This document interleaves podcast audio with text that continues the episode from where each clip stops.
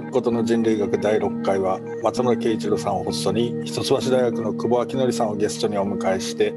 テクノロジーとともに働くをテーマにお話をお伺いしてきましたがえ前半はそうですねなんかその機械がこう人の仕事を奪っていくのであるっていうふうなお話についてですね本当にそうなのかっていうお話だったんですけど松村さん後半はどんなお話になりそうですか？そうですね。その最初の前半の話で私たちはこう単純に仕事が機械に機械に奪われてしまうみたいなイメージを持ってしまうんですけどでもその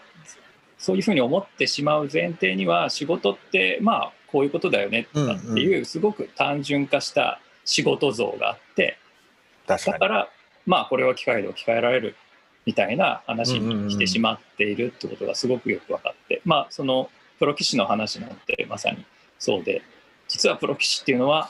どういう仕事将棋を指してるだけじゃないっていうそりゃそうですよ、ね、まあでもそう言われてみるとそうなんだけど私たちはなんか、そういうふうになんかあんまり考えてこなかったところを、うん、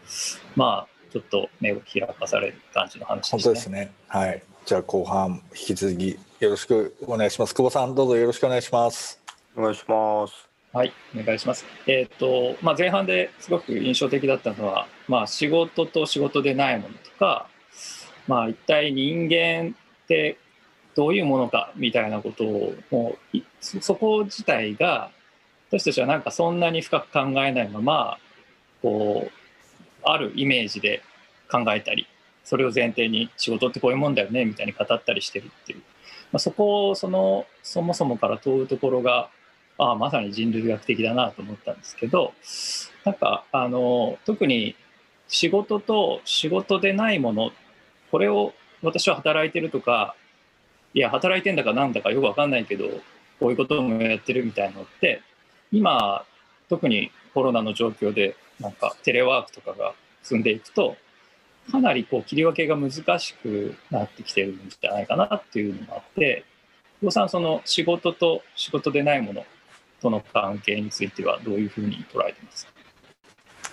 そうですね、えっとまあ、仕事と余暇っていうのかあるいは仕事と生活っていうのか、まあ、いろんな多分言い方あると思うんですけれども、まあ、ある意味でその仕事というものをどういうふうなものとして捉えるのかっていうことかその余暇とは何かとか、えー、あるいはその、えー、暮らしとかとは何かとか、まあ、あるいはその家庭とは何かといったその仕事の対極に置かれるものとの関係によってある程度規定されているし、まあ、それに従って変化してるっていうのはある程度言えると思うんですね。で仕事とその余暇っていう区別がまあ消失してきたあるいは弱体化してきたっていうのは別にそのコロナ禍で起こった話ではなくて、これはあの松村さんとかもすごい詳しい話で僕が言うのもなんだと思うんですけれどもまあその、えー、20世紀の末ぐらいからですねその仕事っていうのがすごいフレキシブルでありネットワーク型の労働というのがまあその重要だし大事だし、まあ、価値があるとされてきた。であるいはそれは別にその、えー、経済がそういうふうに、ま、回していった方があのお金が儲かるという話の前に例えばそのフリーターという言葉がですね、うん、えー、あの最初はすごくその、えー、いいものとして、うん、まあ、で電通とか広告代理店を中心に言われたという時にはその自由に働くっていうことがそのいいことだでそれはむしろその今までの働き方に対する批判としてあったと思うんですね。でこれは多分余暇についても一緒でレジャーっていうのがその今までの働き方に対する批判として出てきてでそれがまあ規範化していって、まあ、全国にドライブインができるみたいな、うん、そのあのマイカーを持ってですねあの行くという、まあ、そうした働き方が、まあ、ある種その仕事の在り方も規定していくという仕方で、まあ、変化してきたんじゃないかというふうに、まあ、思うわけです。で、えーとまあ、ただそういうその仕事と余暇の区別が弱体化するということはですね、えー、まあいいことだというふうに、まあ、されてきた一方で、えー、非常にこう困った状態もすごく生み出している話だと思っていてで要するに逆に言えばその、遊んでいることも仕事のように考えてしまう。だから仕事が遊びになるということは同時にその遊びも仕事になるというようなことが起こっていてでワーケーションっていう言葉はなんかあるすごくいいような感じでそのなんかしながら仕事するみたいな感じでなんかこうすごい今っぽい働き方ですねみたいな感じで言われそうですけどあれって要は何してようが仕事できちゃうってことなんですよ。そうですね、うん、である種の仕事ですよ。ある種の仕事ですよ。なんか別にそのそういうものじゃない仕事っていっぱいありますよね実際工事現場とか、うんうん、無理でしょキャンプしながらできないですよね工事 だけど、まあ、僕らもそうですけどパワーポイント書くなんてキャンプしながらできるわけですよ。でそれなんでそうなってるかって別にコロナの問題じゃないわけでそれ以前からそういうその、えー、より自由によりフレキシブルに働くということがある種カウンターだったものが、まあ、規範になってそれがいいことだとされるようになってそこからその、えー、経済的な利益を、えー、活性化させれるような、えー、制度とか、えーまあ、会社の在り方とかですね働き方っていうのがある程度制度化されてきたからこそ今そういうことができるんだと。でそこにはあのもちろん IT とか SNS のようなですね、えー、サービスの、えー、発展がすごくあの関わっていて、まあ、例えばスラックのようなですねあのずっとその24時間、えー、チャットでやり取りするようなものが仕事に導入されると。でそうすると,、えー、とそれはなんなんていうかあの90年代ぐらいのインターネットとか情報技術のイメージっていうのがやっぱり便所の落書きとか言われるようなんですね。つまり自分たちの日常的な生活とは違うところにある仮想のものだった、うん、仮想の世界だったものがえむしろその現実と連動するものになる。でそうなると仮想と現実の区別がなくなってどうなるかっていうと現実自体がまあ拡張的なよりどんどん文脈を広げていくようなものとしてまあ規範化されるとえいうところがある。でそうするとそのなんかその全然仕事とは関係ないところで遊ぶっていうのが、えーまあえーと、90年代、まあ、あるいは2000年代前半ぐらいまでのインターネットのイメージだったのがむしろその仕事みたいな感じで遊んだり遊んでるみたいに仕事したりという,、いう場になる。でそこで重要視されるのは要するにクリエイティビティなんです。これすごく嫌いな言葉ですけれどもなんかその機械に代替されないものとしてクリエイティブだクリエイティブだって言って別にクリエイティブかって思うんですけどなんかそういうその、えー、言い方がその遊びのような仕事仕事のような遊び仕事のような遊びってのはどういうことかっていうと要するに使ってるアプリが大体一緒ってことですよ。使ってるアプリのやり方は大体一緒で、要するになんかあの動画作ったり投稿したり YouTube やったりっていうのも別に仕事と同じようにできちゃう。同じようなアプリを使って同じようにパワーポイント書いて同じようにこれがどういうふうに有効なのかっていうことをターゲットを決めてやるみたいな感じになる。でそうするとその仕事と遊びの区別っていうのはなくなってそれですごく生産的になる部分とすごくそこでししんどくなる部分が。すごく不自由になって、なんか仕事じゃないものとして遊んでいたっていう時まあそれはどっちも良し悪しあると思いますけれども、えー、そういった形でその仕事と余暇の区別が消失するということがあるいは弱体化するということがですね。私たちのまあ生活に非常にその多くの自由と不自由を同時にもたらしていると、えー、い。うふうにまあ考えられるかなというふうには思ってます。だからなんていうんですかね。なんか仕事余暇のようにっていうのはまあ仕事は楽しむべきことで自分の好きなことを仕事にするのがよくてだからまあ自由に仕事を選んだりまあそういうこと自体が批判家って桑さんおっしゃったんですけどまあそれが良きものというふうにされた途端なんかすごい窮屈になる面も同時に生じてるってことですよね。まあ次第にですよね。うん。まあいきなりではないにしても、はいはい、やっぱその仕事はその言われたことをやるんじゃなくて自分たちのやりたいことをやってください、うん、だからいっぱい自己啓発の本を読んでください、はいはい、それはなんか自発的なことを強制されるわけですよね。はいはい。でそれは確かにそういうその今まではあその仕事に自分は関係ないんだから単にやってりゃいいいい。でそれが終わったらなんか全然自分の趣味で好きなことやってればいいっていうふうにあの分けれたものがあるいはその分けることをその会社とか、えー、職場も前提にしていたのがそこにどんどんその個人的なものを入れ込むことによって、えーその労働力を、まあ、すごくあの生産的に、えー活用できる、まあ、これうん。どういう言葉で言うかによりますよ。搾取とも言えるし。うんうんあるいは搾取とも言えるしその労働者側が自分の好きなことをやれるようにななっていいんじゃないかとも言える多分どそれはだから自由と不自由って言ったように同時に起こっている、なるほど。えーいうことが大きいかなと。あーだからしかもその自分の能力を高めるとか自分のスキルアップするみたいなのを、まあ、いわゆるプライベートの時間に、まあ、やるのがまあ普通にされて、まあ、それがなんか前提とされてでそこでどんだけ能力を高めたかが仕事の方にも評価とかにつながってくるみたいになると、まあ、どこにも仕事以外の時間みたいなのがそれこそまあワーケーションみたいなことも考えたらなんか楽しんでる時間の中にも仕事が侵食しているっていうもうほとんど生活の中に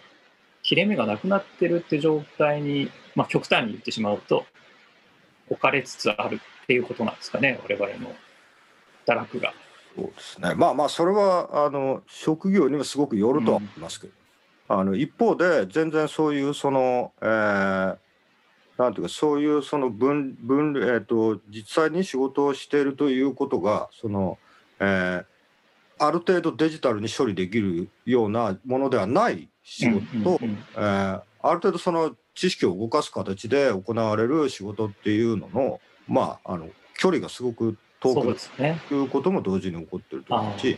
ある意味で今松村さん言われたようなことはその20世紀初頭にまあロボットという言葉を生んだそのえカレル・チャペックの RUR というまあ戯曲の中でですね、まあ、これロボットっていうことを初めてあの言ったそこからまあロボットって言葉が、えーどんどん広まっていくんですけれどもでそういうすごく有名なセリフがあってそのロボットが、えーまあ全世界に、えー流通することでもう嫌なことは全部ロボットがやってくれる。うんだから肉体仕事とか、えー泥臭い仕事とか全部ロボットがやってくれる。人間は自分を完成させるためだけに生きるんだ。でこれある意味ではその、えーもう実現してるわけですよ。うん。ある意味ではある部分ではね機械が全部やってくれる。その結果どうなったかっていうと人間はやりたいことを全て仕事としてやらされるようになってる。だから結果どうなってるかっていうとやりたいことやってんだけど全部仕事だからそれ。でしかもそれは別に会社と関係なくてもそれが自分をその成長させるものとか自分にとっていいものであるということを自分うん納得し他の人にそれが、えー評価されなきゃいけない。つまりあ「いいね」をもらわないと。あなるほど。だから「いいね」をもらうっていうのは別にそのおあの商品が売れるっていうこととそんなに変わらないから確か遊び遊びも仕事とあんま変わらない風になってる。でだからそれに対して、まあ、そんなものは嫌だってなってその I ターンしてですねうんその農業をやると。うんね、で毎日ツイッターでつぶやく。でいいねもらう。なるほどね。いいややだかられられるんですかって話ですよね。だからなんかすごい農業とかやる方がむしろツイッターとかフェイスブックとかでその自分のやってることをの意味をですねうん結局その誰に対しても評価されるような形式で流すということが同時に起こるというふうにまあ思っています。なるほどね。だからまあやっぱりそのえっ、と仕事じゃないものの中に仕事それが仕事化す余暇が仕事化するっていう中で私たちのまあ身近なツールとしては SNS、ツイッターとかインスタとかででそこで他の人に認めてもらうってかかつて自分の余暇の過ごし方を誰か知らない人に評価されるなんてちょっと想像できなかったと思うんですけど、まあ、やっぱそこがなんか、えー査定の対象になるというかその人のがどんな豊かな、えー充実した人生を送ってるかってことのその査定の対象になってそれ自体を私たちはなんか働かされているというかそうか、まあ自ら進んでですけどね。そうそうそうしかもだからそれがうんなんか良きこととして私たちは、うんまあ、働いてないんだけど働くかのように、えーそれを自分から成績表をというなんかこうつける評定するみたいな。まあばらまいてる。なんかその成績リストをばらまいて、えー何らかの評価に、えー値する、まあ、あるいは評価を呼び込もうとしてる。であの趣味に関してはやっぱりそそのその狭いサークルではあったと思う。はいはいはいはい、そうですね。マニアックな、しすごく趣味な趣味の。集まりの中で評価される。で現在も別にそういうことはあるわけだけども、うん。しかしそれが同時にそのもう広い範囲に伝わり伝わる可能性がある形式で、えー広まると。だからそれはクラスターっていう言い方がまあツイッターとかでありますけれどもその趣味のクラスターの中で言われてることが常にその外側を気にしながらされるし外側といつつながるかわからないわけですね。そのつながるっていうことがいいことだとされてるからつまりその仮想と現実の区別がなくなる、まあ、弱くなることによって現実をどんどんその行為の文脈を広げていくあるいは自分が活躍していけるあるいは自分のその行為とか、えー言ったことが流通していく範囲をどんどん広げていくということがいいことだとされる。あるいはそういうことができるようになるということによってそれが広がらない。つまりフォロワーが増えないとかうん。いいね全然されないとか、えーそういう RT も誰もされないみたいなことが苦しくなる。で SNS 断捨離をすると。はい。いうことになる。でだからこれあのミニマリストみたいな発想がすごい、うん。あの裏側にあるというかつまりそのそんだけどんどん拡張していくっていうことに対する嫌気みたいなものうんがそのミニマルであるということを、まあ、これは先ほどその農業をするっていうのも、えーそうした形でイメージされやすいとは思うんですけれどもミニマルであるということがしかしミニマルっていうのは何を基準に必要なものと必要じゃないものをあの分けるのかっていうことが問題になるわけですよ。で結局そうするとそのミニマルをこうパッと定めた時にじゃあこれは本当に自分のやりたいことなのか自分にとってのこれがミニマルなのかっていうことになってどんどんそれをあのお互いに評価し合うようになる。ミニマリストの集まりが出て、いや、これは違うんじゃないか、違うんじゃないかなると、そうすると、何がミニマルかよく分かんなくなるので、こうずっとこう運運動してしまうっていう、まあ、だからその、ある種の拡張の仕方としてミニマルっていうものが見えてしまうと、それは、それが必要最低限だっていうことが言えなくなる。でも、それをもう一回せ狭めると、なんかそれが必要最低限であるかのように見えるというような、まあ、運動が繰り返し起こるというふうに、まあ、思って。いやなんか、うんはい。えー、と久保さんはあの最近出された「家庭料理という戦場」の中で、はい。まあ、ままさになんか家庭でご飯作って食べるみたいないや全く仕事とは関係ないプライベートの領域にあるような状況を対象にあの、まあ、自分でレシピをちゃんと作ってみたりとかもされながらすごい面白い本を出されてるんですけど、まあ、そこもだからどんどんこう仕事と同じようなこう仕事がこうと関連付けられていくし、まあ、切り離されてはいないっていうことですよねその家庭という現場も。そうですね。えっ、とまあそれはなんかすごく難しいところではあって、あの例えばですね、えー少し前に1年ぐらい前にあの結構 SNS 上で流行った、まあ多分今も結構あの調べたら結構あるんですけど、家事の見える化っていう家事を可視化するっていう試みがあって、は いでブログ記事で僕は読んだんですけど。その、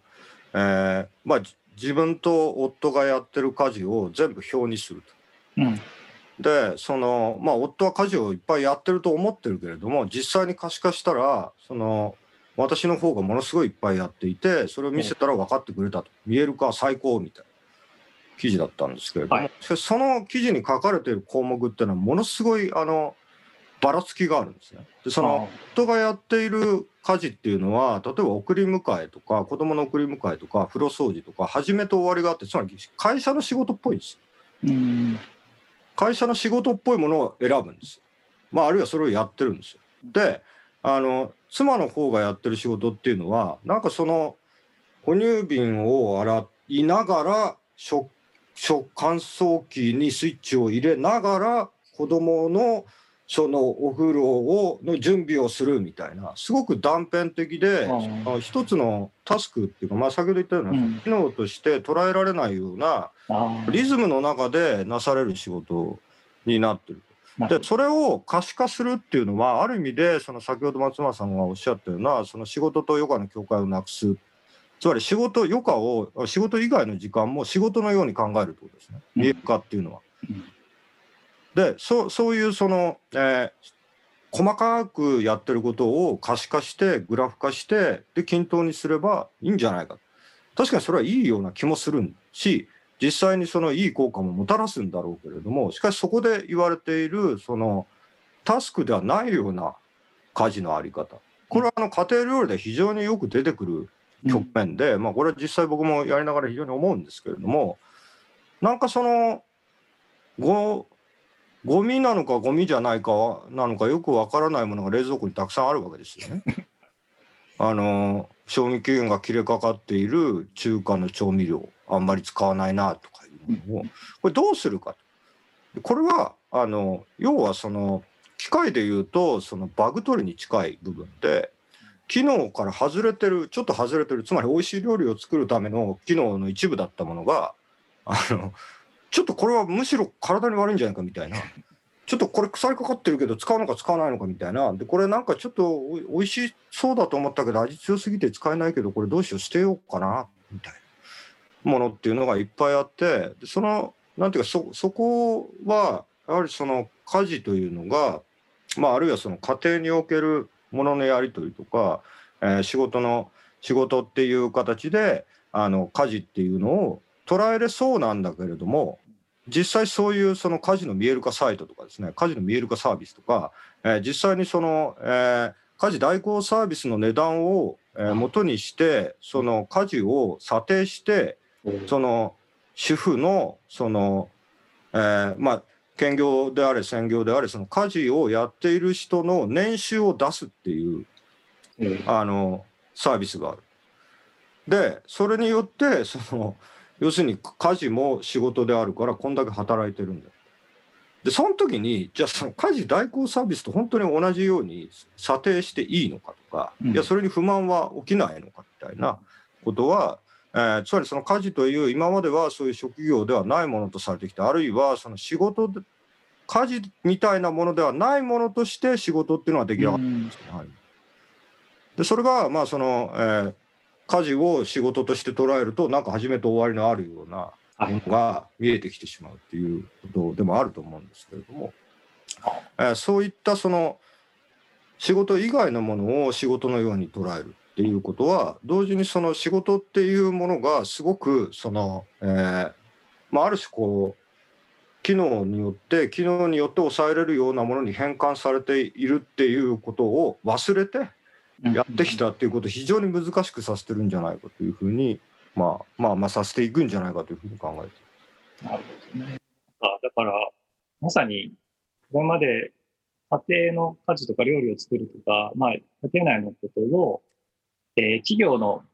仕事あの職場の中で仕事について見える化するとかもよく耳にする言葉ですけど、それと同じこう用語とか同じようなグラフとかを使って、えー、可視化して語って、仕事のように扱うってことが、まあ、家庭内の領域にも、こう、どんどん入ってきている。だからこれはなんか、私たちはもう、こう、仕事のように人生を語るみたいなことから、結構逃れられないぐらい、いろんな領域に、まあだから SNS をやってる時も、余暇をしてる時も、料理作ってる時も、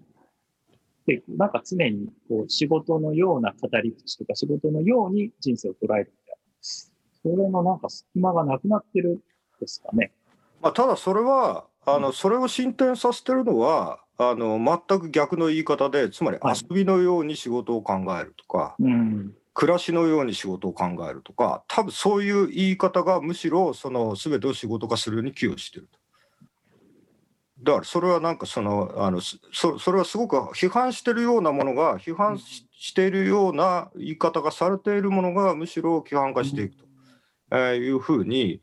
多分考えられるとは思うんですよ。でこれはあの家庭料理の場合だとやっぱレシピっていうのが非常にその肯定化していくんですね。で1970年代の家庭料理の、えー、まあ、料理研究家と今呼ばれている人たちが書いてるような本だと1960年代から70年代ぐらいまでっていうのはもうあのレシピには見えないんですね。あそうかっていうとエッセイでなんでかっていうとその例えば味噌を大さじ1使うっていうふうに言ってもですね、うん、全然地域によってその当時味噌が違うわけですね。なるほど。あるいはそもそも60年代っていうのはガスコンロがあの全国に普及してないので炭火なんですよ。あの七輪とかなんですね。だから、何分焼くとか言えないわけです。弱火とか言う？言えない。わかんないわけ。うん。大体弱火っちゃ弱火だし。そうするとなんかエッセイみたいにななってるんですよね。でそれがだんだんその団地みたいなその企画されたその何分で始めと終わりがあるようなあ作業として、えー調理を捉えれるような装置が、まあ、これスーパーとかも非常にでかくてですねでこれがその1970年代ぐらいになるとそのすごくその、えーまあ、魚とか特にそうなんですけれども、うんその1匹の魚がスーパーになくなってどんどん切り身になる。はいはい。でもこれ70年代後半っていうのは魚屋が全国でものすごい増えた時期なんでうん。そのなんかその1匹の魚が食べれるんだみたいなことも同時に盛り上がってたんだけれども、そこから先はですねもうどんどん切り身になっちゃううん。でそれを切り身を持ってきてだからこれは一番分かりやすいのはサーモンなんですよ。うんサーモンフィレっていうのはなんかもうしあの 3D プリンターの素材みたいなもんなわけですよ。だからすごく使いやすいわけですね。うんでも魚の骨とかっていうのは今のその狭いあの家でですねそのすごい密封された家で魚の骨が出ちゃうとまたすごい臭いわけじゃないですか。でもだから切り身ばっかりになるわけですよ。でそういう形でそのすごくそのプログラム化しやすくなるというかその工程、まあ、まずは工程レシピというのがだんだん工程表のようになっていく。でそこから先はそれがデータベース化されて、まあ、クックパッドとか、うんえークラシルみたいなそのすぐ検索できて組み合わせできるようなものになる。でこれはその要するにクラスっていうことがある種アプリを操作することによってできるようなものにえー転換されていくでこれがいいものであるつまりなんか生活がデザインできる。うんっていうその生活をどんどん新しいものに、えー変化させていってでそれをそのアプリを操作するようにですねいろんなオプションが出てきてそれをデザインすることで、えー自分なりのいい生活自分がいいと思う生活を実現しそれをインスタグラムやツイッターで写真を綺麗な写真を撮ってですね皆さんにお送りすると、えいうことがまあ可能になってる。でそこそれを可能にしているものってのはある種その、えー日常生活に関わる部分をデジタルなものと結びつけることによってあるいは機械と結びつけることによって、えー処理可能性を上げていく。で組み合わせして選択できるようなものになる。しかしそれが先ほど言ったような、うん。つまり全てがその選ば選ばなきゃいけなくなる。全てがデザインしなければいけなくなる。うん。全ての生活がある種その自分の価値を高める。ような仕事であるかのようなものに変化していくということとまあ連動してるんじゃないかと、えーいう感じですかね。はいだから、まあ、私たちはそのレレシピが変わったとかもほとんどなんか、もう忘れていて意識してないことだし、で、その背景には単に料理の世界の変化とかだけじゃなくて、まあ、電子レンジが各家庭にあるとか、電子、あの、コンロが大体規格化されたものが普及するとか、そういう、こう、装置がいろんなところでみんな共有していて、そうすると、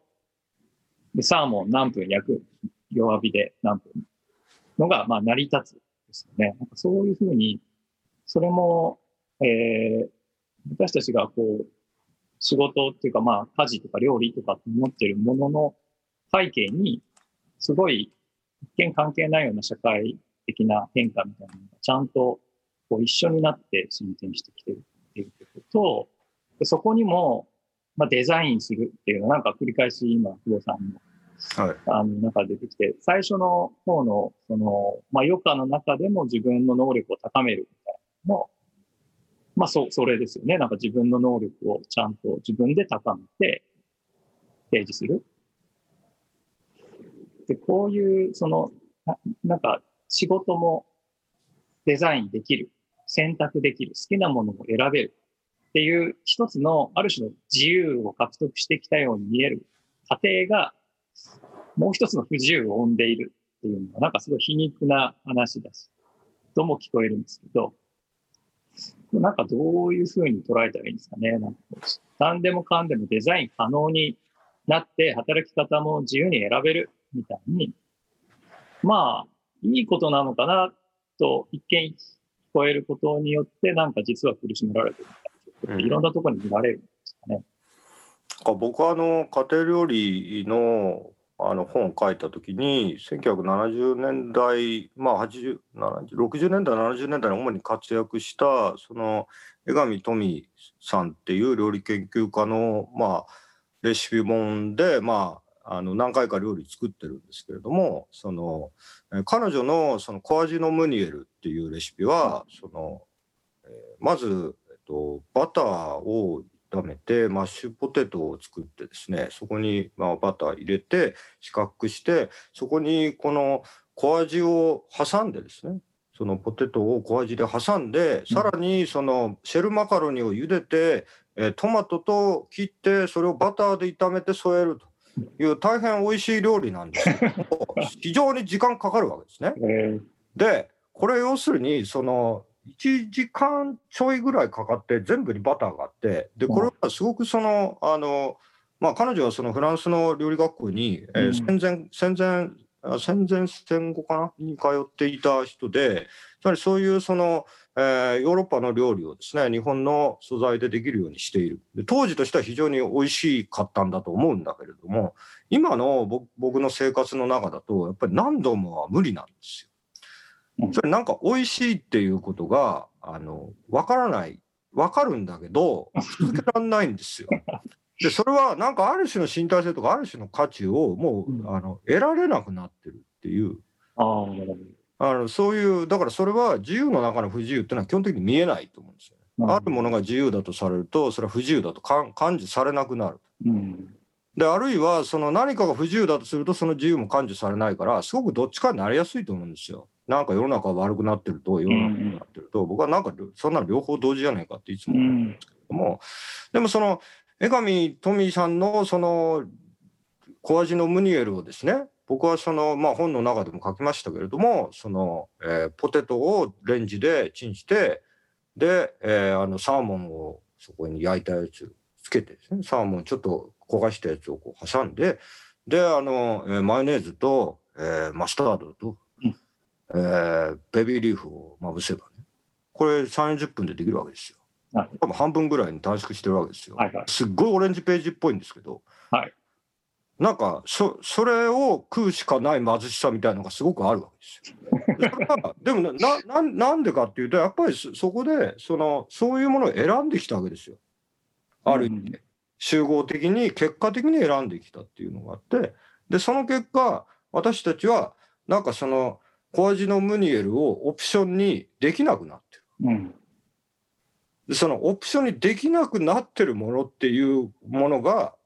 何なのかでこれは消えないわけですよ、記憶としては。そうね。そういうものをあの食ってきてしまった。これは多分揚げ物とかはそうだと思うんですけど、まあ、家庭から多分揚げ物はどんどん消えていくと思うんですけれども、それは要するにアプリ的じゃないからですね揚げ物が。油がどんどんつくから。で、うん。今はそのほとんど油を使わないような揚げ物がまあ主流になってくると。まあこれもちょっとまだよくわからない。まだすごいせめぎ合いはあってだからなんかそんなに簡単にその全てがデザインできる風になるわけじゃなくて、デザインをできるようにしようとすればするほどそのデザインできないものとかデザインできるとされてないものっていうのがすごくその言葉にしにくい形で、えー再び襲ってくるというかですね。再びその幽霊みたいにこう漂うようになる。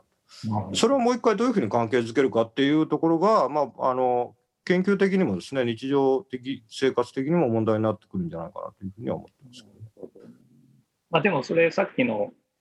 えー逃れようとして、まあ、企業的なあり方とか自己啓発的なありようから逃れようとして、まあ、地方に移住して農業するとかっていうことと、まあなんか全てが電子レンジとかパッケージ化された既製品で食事が作られるのに対抗して、いや、やっぱちゃんと丁寧に土鍋でご飯炊きましょうとか、なんかこう、出汁からきちんと取りましょう。まあ、それはしっかりしましょうみたいな流れも作り出してるわけですよね。でも、なんかその流れ自体も、実は、あの、そう簡単に逃れられているわけではないってことですかね。というよりもそういうその、まあ、これミニマリストのお話もそうなんですけども、なんかそのあらゆるものがデザイン可能になるという風なイメージが広がると同時にそのデザインできないもの、うん、なんか本来的なものみたいなものがまさにデザインのオプションとして提示されるようになる。えー、いうことが、まあ、例えばあの僕の本の中では、えー、土井善晴さんの「一汁一菜でいいという提案」という本を、まあ、一番最後にすごい細かく検討して、えー、褒めながらディスり続けるっていうすごい怖いんであんまりあのあんまりディスると怖いんで、あんまりあの褒めながら、まあ、すごい褒めれるところも多い人だと思うんで、書いてるんですけれども、やっぱり一汁一菜、あ一汁一菜っていうのは、そのもうおかずがなくてですね、うん、味噌汁とご飯と漬物でいいんじゃない？まあ今までそんなめっちゃいろんなおかずをレシピで提案してきた人が何を今更言ってるんだとは正直思いますけれども、しかしそのようなそのさまざまなそのレシピがある、さまざまな選択肢があるということに疲れ疲れてしまう。うん、なんかある種そのシンプルでそれさえあればいいみたいなものに対してやっぱ憧れが出てくる。それが価値を持つようになる。でもそこで出てくる一汁一菜っていうものができるのかっていうと、これはあのその本の、えー、Amazon レビューでは、まあ、ほとんどの人がその発想として褒めたりけなしたりしてて、まあ大体褒めてるんですけど、実際にやったっていう人は、まあなんか90件ぐらいレビューあって、まあ2、3件なわけですね。うん、やれんのかって話なんですよね。で、実際にそうしたそのミニマルなあ生活とか、これだけがあのいいということを、まあ選択するということになるわけです。それもまた、まあ、デザインの一環になると、うん、えー、いう仕方で、まあ、これはあの繰り返し、えー、デザインできるものとデザインできないものの間でぐるぐる回っていくという状態に、まあ、ななっているんじゃないかって。なるほどね。まあこれまでの回でもやっぱなんか自由になるとか、まあ、ある種の自立してえー、まあ、その仕事に使われるんじゃなくて、まあ、やっぱじ個々が自立して生きていくみたいなことを思考する社会があるみたいな話があったんだけど、その、単純にこう、じこう自由に行く方向があって、こっちは今が不自由だ、みたいな、まあ、単純な、こう、企画では収まらないことだし、私たちもなんか一方で自由を獲得してえー、行って、まあ、あの、多分労働時間としてはだいぶ減ったと思うんですね、多分。うん、でも、実は良かとされてる時間の中に仕事が入り込んできてるみたいな形で、あの、単線的に自由を獲得してきたわけでもなければ、単線的に不自由になってるわけでもないみたいな、そういうせめぎ合いの中に今の、なんか我々の働き方みたいなのが置かれてるのかなっていうのはちょっと感じたんですけど、岡林さん、どうですかね？うん、なんかその多分なんていうんですかねこう、まあ、生活がアプリ化していくっていうかそのアプリにこうとかその周りのシステムにこう適合的にとかそこでプロセスしやすいように多分自分たちの生活をこう多分断片化していくとかっていうのの多分レシピとかっていうのはそそういうものなんだと思うんですけどこれはどうやったら逃げられるんですか？てか久保さんどうしてます？なんかこそれに抗ってやろうっていうのは無駄なのかあるいはちょっとこういうことぐらいはやっとこうぜみたいな話ってなんかあります？なんか久保さんのささやかな。僕は基本的にはそれは自分たちが望んだことであって、うん、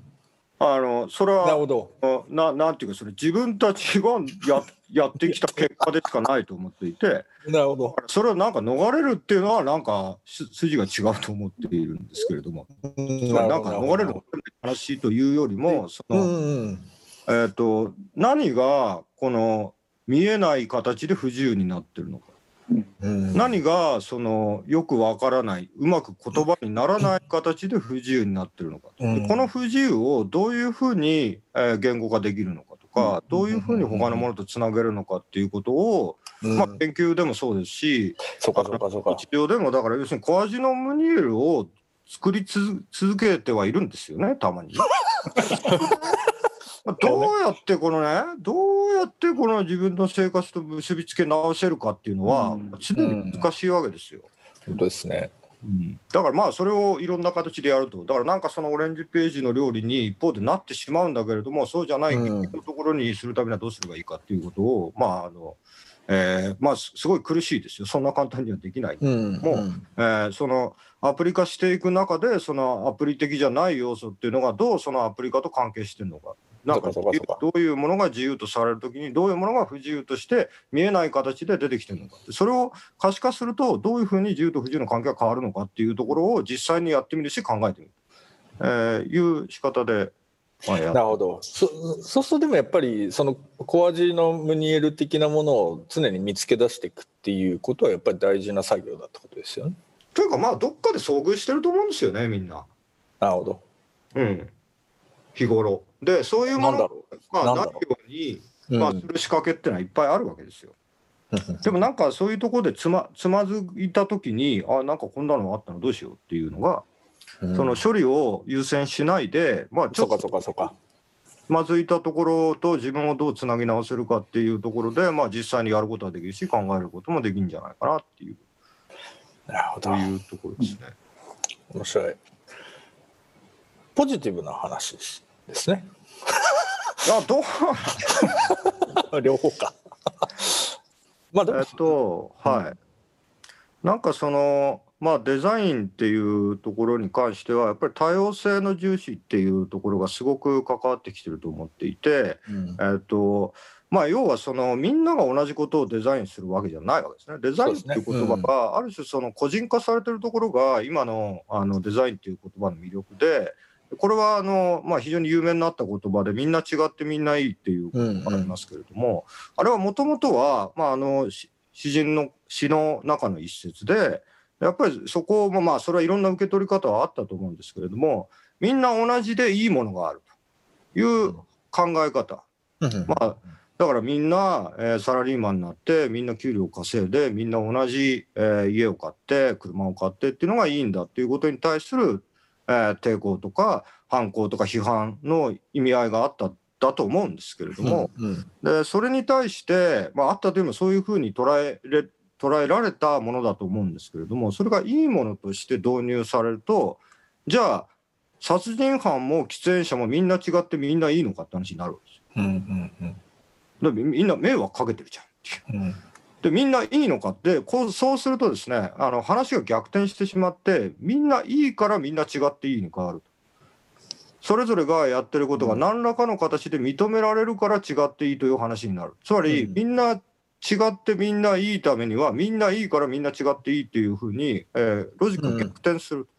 でこれは、えー、と人類学の文脈においては、えー、と文化相対主義のあの行き詰まりの話というか文化相対主義をめぐる問題と、多分対応しててですね。うん。世界中にいろんな文化があってそれを尊重すべきだというふうにするけれどもこれはあの学生に講義すると必ず言われるのは人権侵害だとされるような事例を、うん。えー異文化の尊重すべきだという異文化の慣習としていいのかっていう話です。うん。これ絶対ツッコミとして出てくるわけですよ、うん。つまりみんな違っていいけれどもその中でダメなものがあるでしょっていう話になるわけです。うん。でそうするとその、まあ、これはこういう問題に対して人類学者は基本的にはそのじゃあどうしてそういう慣習がなされてるのかっていうことを調べると思うんですよ。うん大体みんな調べてるわけですよ。うんうんうんで分析するときにそのなんでこう違うのかっていうことを調べるわけです。でそこではやっぱりそのいいとかあの悪いとかっていうのがあらかじめ決めれるあらかじめその何がいいとか悪いとかっていうことがあらかじめ決められるという発想に乗らないことがまあ僕はかなり大事だと思っていて、だってそんなもん結構変わっちゃうわけですよ。うんうんうんうんだからみんな違うっていうことの中にはやっぱりいいことも悪いこともいっぱいあるわけですよ。うんうん結構厄介なわけですよね。うんうんでその厄介さをすごい早めにセーブしようとしてうんうんいいっていう水準を作ろうとする。うん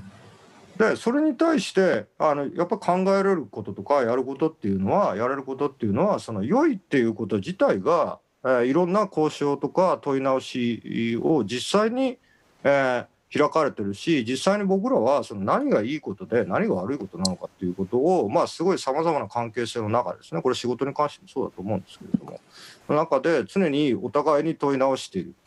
えーいうことは、えーそこから考ええーっていくっていうことが、まあ、できるんじゃないかなというふうに、まあ、今は考えています。はい、なるほど。いいですね。いいですねってまだそういうあれでもないんだと思うんですけどいやいやなんでしょう松野さんいかがですか？まあなんかあのやっぱこう単純に治療採集民とか牧師民の生活がいいとか悪いとかそういう話ではなくて、うん、私たちがなんかすごい窮屈だみたいに、まあ、捉えがちなんですけど、うん、そもそも自分たちが働いてるってどういうことなのか、自分たちが仕事っていうのをどういうふうに前提に置いて考えてるかみたいなことを知らずに、いいとか悪いとかっていうふうなところに私たちつきがちなんだけど、やっぱそこは、いや、なんかそんなに一概に言えないよねってもう少し丁寧に見ていくと、見えてないものも浮かび上がってきて、で、それを含めて考えると、さっきの小味のムニエルみたいな、うん、あ、なんか忘れてたけど、あ、そういう時代の、なんかその、その時の良さみたいなのを、どう今引き受けながら、もう一回自分の生活再構成していくかみたいな、別の問いに開かれていく。そんなイメージですかね。まあ、深い、なかなか深いところまで、えー、掘り下げていただいたなと思います。いや、本当に考えさせられる。まあでもこのポッドキャスト自体が、まあそういう意味で言うと小味のムニエルの役割を果たしたいってまあそういうことなんですかね。わかんないですけど。まあでもね、やっぱ実際になんか小味のムニエルを食ってるんですよってことですよ。そっか。僕らは。そうだ、ね、なんか、なんかそのどっかから降りてくるんじゃなくて、なんか遭遇してるんですよ。そっかそっか。それそれをまあどうつなぎ直すかっていうまあ話かなとは思ってます。はい。まあだからこっちでできることはそういうそのつなぎ直しの作業をまあ邪魔しないというかつまり結論が出てるとかそんなものはあの綺麗じゃないとかそんなここに乗らないみたいな形ではやらない。むしろ顔とかそういう綺麗に整理するような言葉遣いをむしろその綺麗じゃないものとあのシンプルになんかパーッと消しかできないものとどう結びつけ直すかっていうことであるし、まあ、同時に別に普段はお味の胸を食ってる。えー、なんかどっかで触れているということだと思います。それをどうつなげるかっていうかなと考えてます。はい。ありがとうございます。それでは、まあ、第6回ということであのお届けしました、えー、久保さんどうもありがとうございます。松永さんどうもありがとうございました。ありがとうございました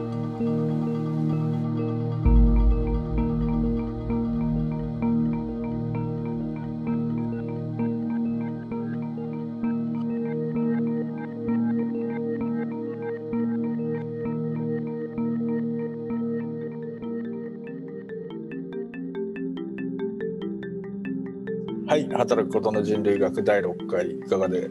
ございましたでしょうか、えーと、ここからアフタートークの時間になるんですけれども結構デザインって言葉がねあの出てきましたけども。山下さんデザインの一応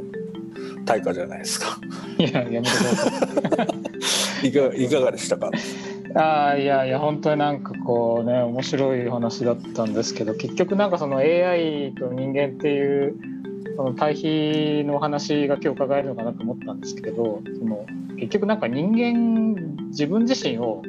AI みたいにこうプログラムしてるんだなっていうのが、うん、なんかすごい感じたというか、まあ、人間自身がその世の中のその予測不可能性とかあるいはそのデザイン自分がコントロールできるっていうそういう可能性を高めていくために人間自身のこの社会であるとか働き方っていうものを、まあ、ある種この計算しやすいプログラム化していってでそれも人間自身がそれに合わせていってる。でそれによって人間自身が苦しんでるっていうような、まあ、なんかすごい不思議なことをやってるんだなってことは思いましたね。うん、でまあなんかあのそう若林さんがあのいつもこう進めてらっしゃるあのビアタルス・コロミーナの「アーウィ・ヒューマン」みたいな、うん、我々人間なのかってそのなんかデザインした社会に自分人間自身が合わせていってるっていうようなところが結構近いものなのかなっていうのはすごく感じました。うん、うんでもなんかあれですよね。なんだろうな。こうほらやっぱり例えば家庭みたいなもんってあるじゃないですか。で家庭ってさそのみ皆さんどうか分かんないですけどあのいいろいろこう感情的な空間にしていくと面倒くさいことも多いじゃないですか。だから ある意味マネジメントの観点入れてタスクを洗い出して チケット切って遂行していくみたいなことの方が実はいいのか？みたいなこともさほら思わなくもないっていうところもあったりしてね。いやなんかそのねなんかつって今ね久保さんおっしゃったみたいにそのあらゆるところにじゃあマネジメントみたいな考え方とかを入れていくあるいはそのタスクをこう管理していくみたいな。ね難しいっすよね。ただなんかそれいや俺ってあのバツイチなんであの1回目の結婚破綻した時にやっぱこれダメだともうちょっとこれは法人格としてちゃんと運営するっていう視点だったりしたっていうあつって別に今やれてるってわけでもないんですけどっていうのは思ったことあったりするんだけどダメかそれ。そうだね。僕もポポーズとしてはそれはダメだっていうことを言っとかないといけないかもしれないですけどあちなみに僕もあのバツイチなので あのそういう意味ではそういうこう家庭と仕事家庭の仕事家みたいにうまくどうこなすかっていうようなことはすごく考えるし実際その最近もそのコロナ禍によって一気にいろんなタスクが自分でコントロールしなきゃいけなくなったっていう状況の中で例えば今アメリカなんかでそういったその仕事で使うプロジェクトマネジメントツールが実際主婦が自分の家事と仕事をマネージするために使いこなしてるみたいな記事とかも実際出てきているので、まあ、やっぱある側面においてはそういうことをしないともう回っていかないような状況っていうのもあるのかなって気はしますよね。なるほどな。あとねなんか今日お話聞いてて僕結構思い出したのはこの間そのほら新雑貨論っていう方であのアートミュージアムっていうところちょっとお邪魔したんですけどその人がその店主さんが飲食やってたって。で世界のいわゆるストリートフードみたいなものを要するにメニューとして出そうと思ったんだけれどもいわゆる世界のストリートフードみたいなものって実はこうレシピ化するとものすごい材料が多い。っていう話をしててでそれはなぜかっていうと残り物使うからなんだよねっていう風な話をしてたんですよ。でそれ確かに面白いなと思って要するにさっき久保さんもちらっとおっしゃいましたけどその冷蔵庫の中に残ってるものとかってこうその冷蔵庫じゃないにしてもなんか作作って残ったものをバーッと入れてそれをなんかあるやり方でまあ、まかないの料理にしてたりとかみんなで食べるみたいなことをやるからだから独特のその複雑さがそこにはもちろん出るんだけどもだからただそれをレシピとしてその実現しようと思うともう膨大にコストがかかっ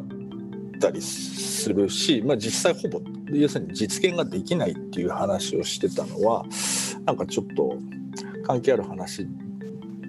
だろうなと思ってなんかそれは面白いな。だから結局そのコストみたいなことの中で収まるやり方で僕らは何て言うんだな。そのあるこうプログラムを作らなきゃいけないんだ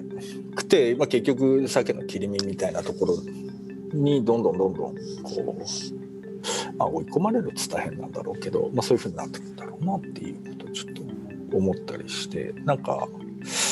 なんだろうな。なんかやっぱ外の目とかがなければ多分家事とかっていうものも相当こう解放された自由なやり方っていうのが許容されると思うんですけど、うん、例えばなんかうちのもう亡くなった祖父がなんか天ぷら食べる時ソースとかかけてたんですけど、うん、昔はそんなのみんなソースとかかけてたんだよとかなんかテレビとかがこの天つゆとか紹介するからみんなそうなったんだみたいなこと言い出してて。なんかなんか本当にそう本当そういうことなのかなって結構思ってたりはしていて。なるほどなるほど。でなんかやっぱ最近その自分の同僚とかのあのお母さんとかもやっぱりその幼稚園にそのキャラ弁を作っていかなきゃいけないっていうあるたりもあるわけですよね。それってやっぱりその全部評価が外部からもたらされているもので、うん、なんかそのストリートフードみたいに別に自分たちがちゃちゃっと作って出してるようなものっていうのをみんな中の人間だけで消費してるぐらいの世界観だったらよかったものが、まあ、さっきおっしゃったみたいに一気に全部外に。開かれちゃったら、企画化していくっていうことなのかな、うん、で評価基準がなんか定まっちゃったっていうところがなんか辛いんだろうなと思いますね。なるほど、まあ、せっかくちょっと久保さんつながってるんでなんか山下さんなりになんか聞いてみたいこととかなんかあります？そうですねいやでもそうそうそうそういう意味で言うとあの 若林さんと同じでどうやって抗うかみたいなことを聞こうと思ったんですけどそもそも僕たちが選んでるんだなっていう話で いやそういう本当そういうことなんだろうなっていう気はすごくしましたよね。でもやっぱこうあれなんですかねその不自由なところをなんかこう意識して今の文脈をつなげていくっていうことでなんかまあもうちょっとこうなんだろうなあのうんちょっと難しかったんですけどこう自分の自分だけがこう満足しているようなものを探すとかっていうことってやっぱ意味としては近かったりもするんですかねなんか何者にもこう外部に依存しないで自分はこれでいいなとかこれが好きなんだっていうことを認めていくっていうことがある種こう不完全なものを受け入れていくってことだったりもするのかなと思ったんです。うん。まあ、それはどうなんですかね。結構難しいな。難しいんじゃないかなという気もしててその自分の好きなことが自分の好きなことであることを他者を介在させずに言えるかっていうところです。うん。つまりそれが何らかの価値があるということを抜きにして自分はこれは好きだからだっていうことをだから自分がこれは好きだっていうのはすでにもう他者に言っているわけでだから僕はあのコアジノ・ムニエルの話をしたのはどちらかというと自分が好きかどうかもわからないわけですよ。これが美味しいかどうかもよくわからないんだけど美味しい気もするんだけどそれは自分が今までそのまあ他の今のレシピをベースに組み立ててたあの自分が作った料理の中では美味しいとは言い切れないっていうか言いにくいものなんですね。だからそれは自分が好きなものかどうかもよくわからない。でもなんかたまに食べたくなるっていう時に 食いたくはなる。ん。だ、たまに食べたくはなるんですよ。だなるんだ。いや今の要するになんかすごいこうスパイスカレーとかすごい凝ったようなレシピをやってもやっぱ小味のムニエルほどは遠くないんですよ。まあすごくよくある材料を使ってるだけなんだけれどもあの遠いんですよねすごく。でそういうの食べて美味しいと思っちゃう時点で分裂してるんですよ自分の感覚として。でその分裂してることをどうその組み直しに入れるかっていうことの方がまあ僕はあの重要だと思う。でその要するに同一性で言っちゃうとその自分の好きなものは自分の好きなものであるという形で言うとですねそれを説明するあのアカウンタビリティの方にもうすぐあの説明してほしいっていうのがどんどん来るわけですよ。でそれを自分も説明したくなっちゃうわけですよ。だからそのどんどんどんどんそれを他者と共有するっていう仕方で、まあ、要するにシェアっていう言い方はどっかでその自分自身の好きなものみんな違ってみんないいのを規範化した形っていうのはまさにシェアでつまりみんながそれを開示しなきゃいけない開示することによって、えー、お互いに調整ができる。えー、いう形で言うと、まあ、むしろその拠点になってると思うんですよねある種のコントロール。そのでデザインするっていう話も僕はそのデザインする主体になるために私たちはすごくその受動的な状態を経てるっていうのがまあポイントだと思っていてすごい能動的になるためにめちゃくちゃ受動的になってる。なんかそのデザインする主体としてその家事に君臨するために必要なさまざまな受動性っていうのはあるわけですよそれを繰り返すこと。うん、家事っていうのは基本的にすごく受動的なものでそれを能動に切り替えようとしてる時にあのすごくその自分がそのなんていうかコントロールしてるようでいて自分自身が変わっていくっていうところがまあポイントなのかなというふうには思ってますけど。だあのちょっとそのコアスのムリエルの話って例えばほら